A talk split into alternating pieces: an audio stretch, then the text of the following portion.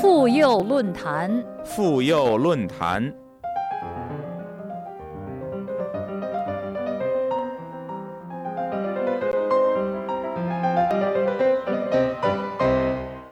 听众朋友，又到了妇幼论坛专题节目的时间了，我是主持人韩青，欢迎您收听我们的节目。假如说真话的人能自由的说真话。假如媒体能报道真话和实情，假如我们能让“假如”成为真实，也许就不会有今天在中国肆虐无情的大瘟疫，也不会有前无古人后无来者的大封城，更不会有为众人抱薪取暖的人，自己却孤独的死在隔离的寒冷之中。疫情始发地武汉。于一月二十三号突然宣布全面封城之后，以往车水马龙的喧闹市区和街道成了万人空巷，父母不能上班，学生无法上学，工厂开不了工，医护物资奇缺，生活用品告急。鼠年春节长假，人们被迫宅在家里，有人度日如年，有人苦中作乐，更有人用日记。来记录自己，而武汉一位二十九岁的社工郭晶，从一月二十三号开始写下他的封城日记，一个女生的孤独与坚持。一月二十三日，今天一早醒来看到封城的消息，就不知所措，无法预料这意味着什么，会封多久，要做什么准备。今天路上的车辆和行人越来越少。一个城市就这样一下子停了下来，他什么时候再活过来？一月二十四日，世界安静的可怕，政府没有说要封城多久，也没有告诉我们封城后怎么保证城市的运转。这场战争里没有体制的保障，我相对年轻，很难想象那些独居老人、残障人士等更弱势的个体要怎么打赢这场仗。一月二十五日，正在被封锁的不只是一个个城市，还有人们的声音。我第一天把笔记发微博的时候，图片就上传不了，文字也发不出去。互联网的审查和限制不是现在才有，可在这个时候却显得更加残忍。一月二十八日，封锁带来了恐慌，封锁让人们的生活进入原子化的状态，失去。和他人的联系，然而本不该发生的却都发生了。武汉封城后的短短二十天里，最早预警武汉疫情的吹哨人李文亮医生于二月六号因患武汉肺炎去世。中国大陆确诊案例持续飙升，已有一千多人因武汉肺炎死亡。而继武汉之后，一个接一个的城市也纷纷开始。部分封城或小区隔离，而疫情拐点依然在长阳，再次刷新中国老百姓的心理承受能力。那么，武汉到底应不应该封城？封城是否过于仓促？中国深圳社会观察研究所所长刘开明先生在接受我们的采访时说：“封城呢，确实是很仓促。然后呢，应该说封城整个在武汉目前来说，它是可以接受的。”但是很大的一个问题，可能是武汉的整个医疗设施跟不上，在一个封城导致的这个叫后勤物资供应系统非常紊乱，而且在转移这个病人的过程中，这个病人很多症病人都没有地方坐，也没有人照顾，把这些病人呃这个非非常不负责任的来处理。我们看到在微博上有非常多的这个求助的这个信息，这些都是导致了很多的灾难。因为封城没有有效的调度，导致灾难。比如说，我们看政府官员有比较好的这种防护的口罩，但是医生没有。那么武汉的几个中心的医院、主要医院居然医护人员没有防护设施，那么这显然是不应该的。封城不是不可以，但是呢，封城必须要考虑一系列的这种物资的配送体系啊，能不能够？再一个，这次我看了急救中心的主任也说，整个武汉市只有五十七台救护车，显然是远远不能够满足那么多病人的需求。再有是武汉封城后不允许私家车运行，导致很多人无法去医院就诊或上班。刘开明先生说：“呃，这次说江苏的救护队到达武汉机场的时候，居然用货车来接他们，而且物资的配送非常的混乱。就是我们这几年几十年来，城市发展非常快，政府也非常有钱，但是所有东西可能都用在面子工程。”刘开明先生说：“这几天因为是疫情高峰期，他所在的深圳也开始对小区进行封闭式管理，外人来要登记，这对外来人口是很大问题。因为深圳是有两千多万人口，其中 将近两千万都是外来人口。因为湖北整个湖北是封城的，那么所有这些外来人目前能够来深圳的，有一半以上都是广东本地的，啊，另外也是其他的周边的这种省。”省份的，如果说他们能够来到这里，哎，不给他们租房，不给他们建小区，显然可能也会有很大的问题，觉得也是不妥当的。而封城给老百姓生活造成的影响最大，刘开明先生说：“比如说有一个人感染了，那这一个小区都封封闭，封闭了，甚至不允许他们出去购物，那显然这个就可能会有很大的问题。比如说我们看到也有人。”说有一个老太太跟一个孩子，因为他的他是靠捡垃圾为生，封城以后他没法捡垃圾了，他就没有饭吃了，他就赊大米。那么这些人都是应该政府去照顾的。与此形成鲜明对比的是，中国却有非常发达的监控系统，但所有这些监控都是为了监控人，而不是为社会提供服务。刘开明先生接着说。那我们看到最近一个叫旷视的一个公司申居然申请到一亿贷款来发展那种技术，戴戴口罩也能分辨。那么，他仍然是考虑的是怎么去控制人，而没有考虑我们怎么用现代技术来提供一个更好的服务。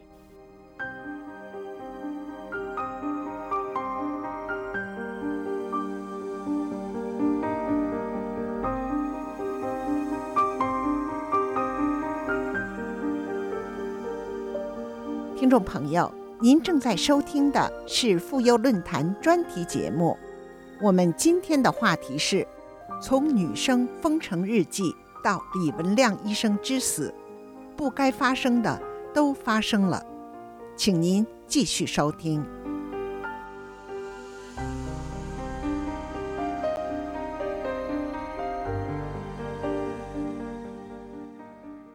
广州康宁心理热线心理咨询师詹春云大夫对此有不同看法。他说：“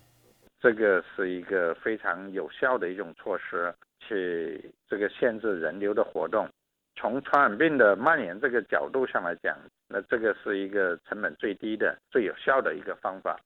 那至于人，呃，在封城之后待在家里，那你会不会出现一些心理上的一些不舍，或者是？”呃，一种孤独感啊、无力感啊，或者是其他的一种负面的情绪啊，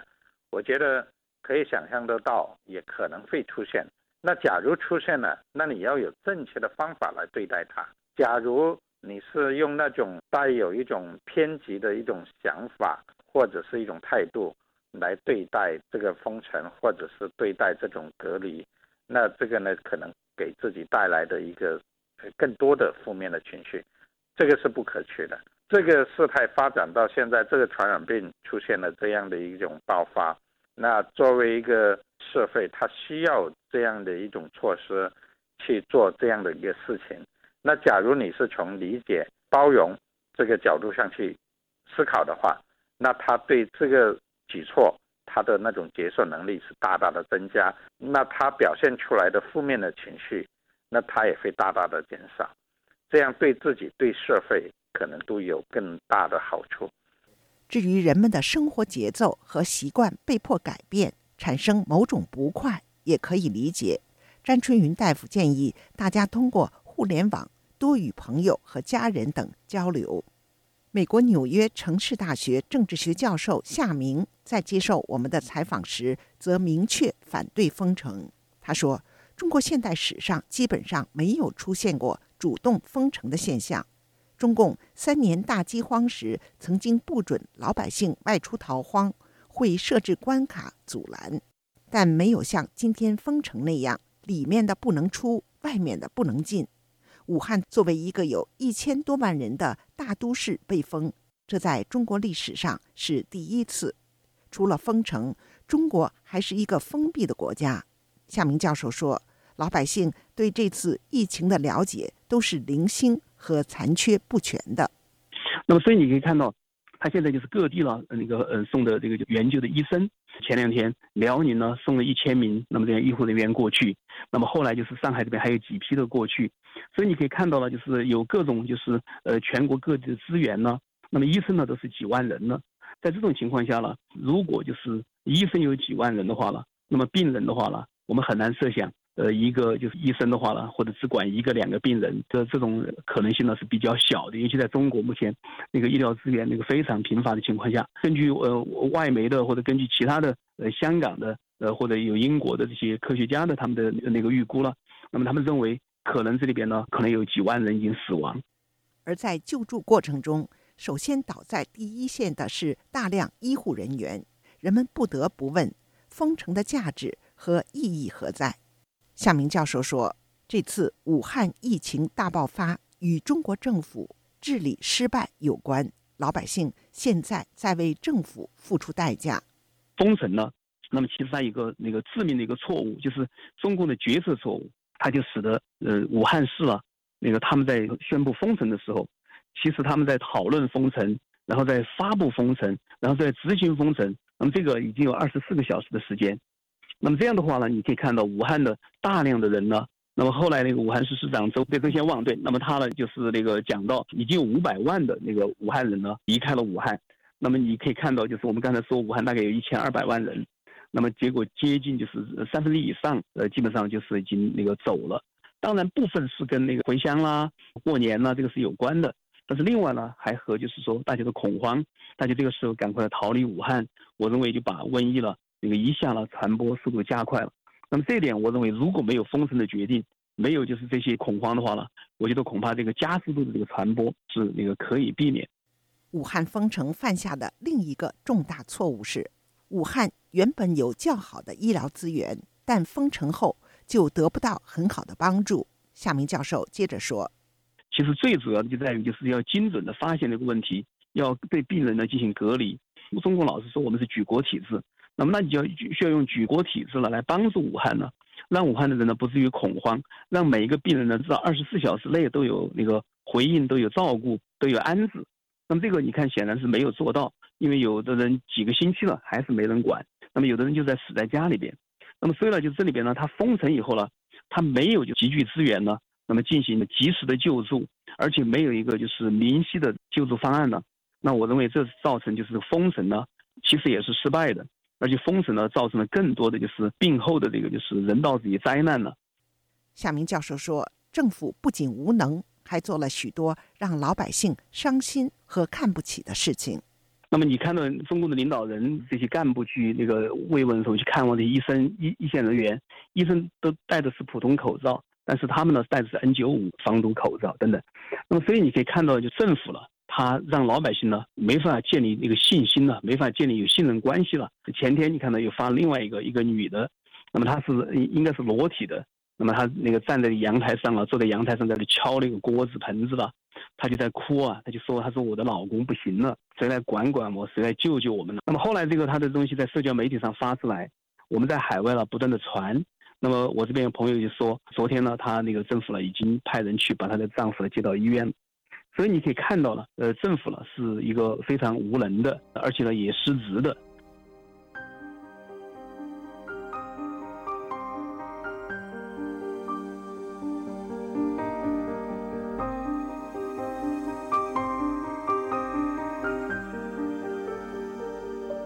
听众朋友。您正在收听的是妇幼论坛专题节目。我们今天的话题是：从女生封城日记到李文亮医生之死，不该发生的都发生了。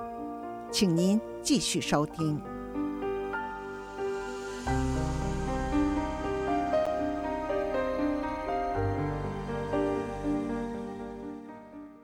武汉封城近二十天后，二月十一号，武昌区政府领导来到武汉同济医院中法新城院区重症监护病房，向因武昌区所辖街道工作人员工作失职而未能及时妥善安置的重症病人代表当面道歉。有网友对此评论说：“进重症病房道歉，又是浪费稀缺的防护服和 N95 口罩。”如果前期这些领导把人民放在心上，责任心强一点，就不会有这无谓的溢出。武汉大封城，不得不令人想到法国存在主义作家、诺贝尔文学奖得主卡缪的小说《瘟疫》。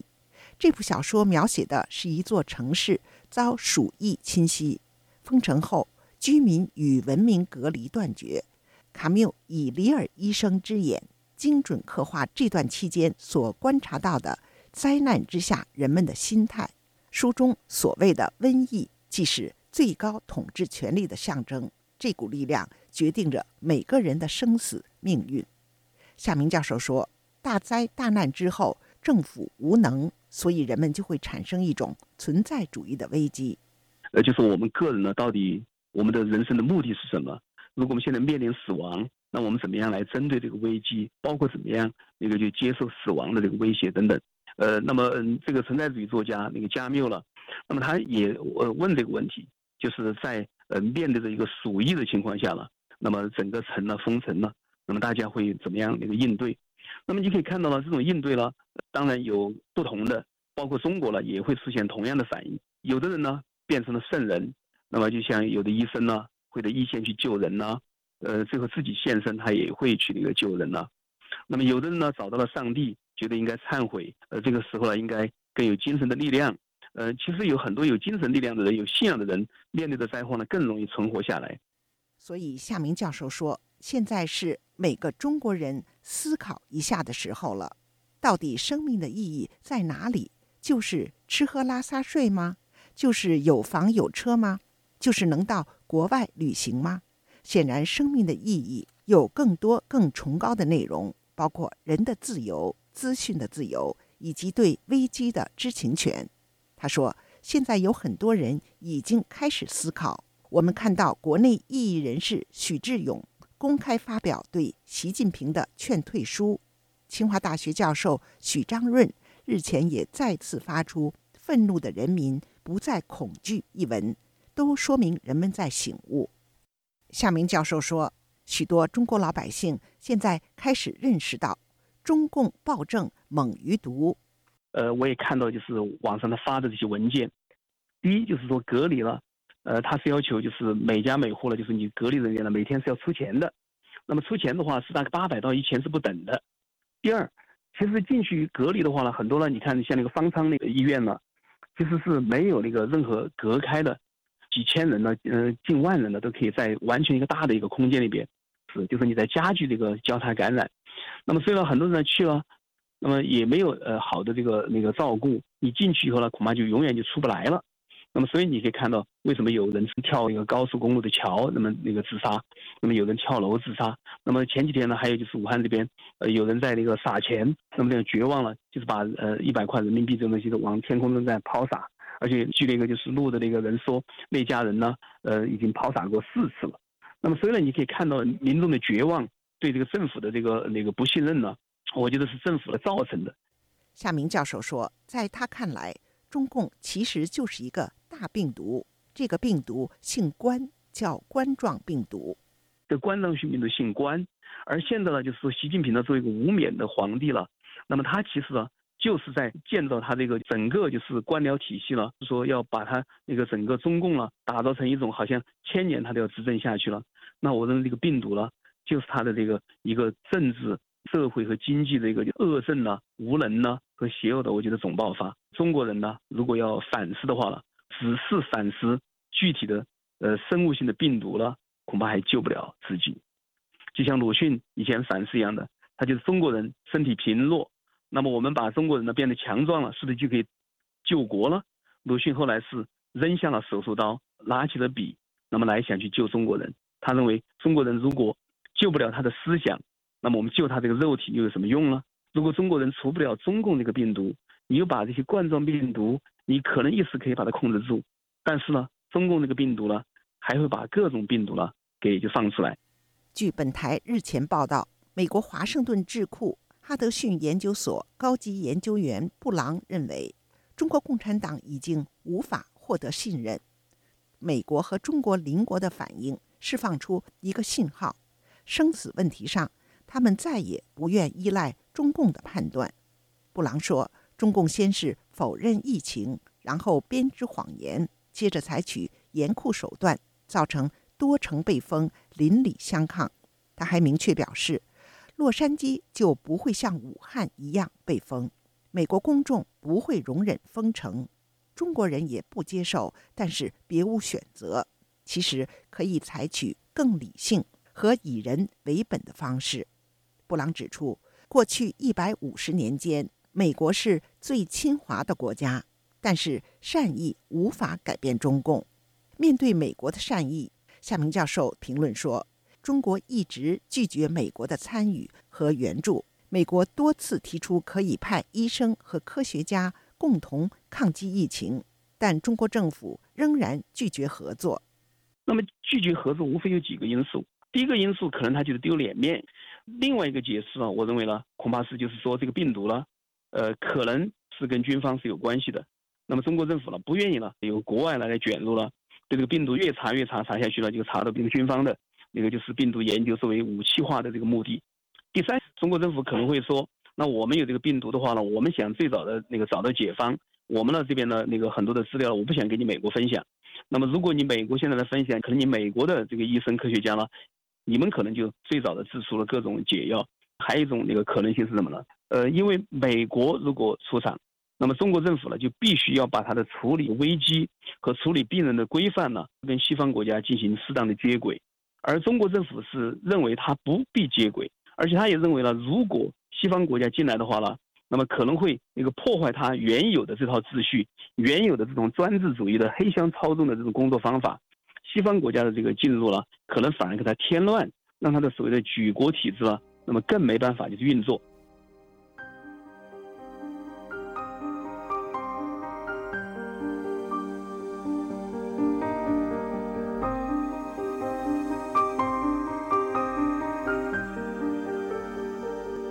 听众朋友，您正在收听的是妇幼论坛专题节目。我们今天的话题是：从女生封城日记到李文亮医生之死。不该发生的都发生了，请您继续收听。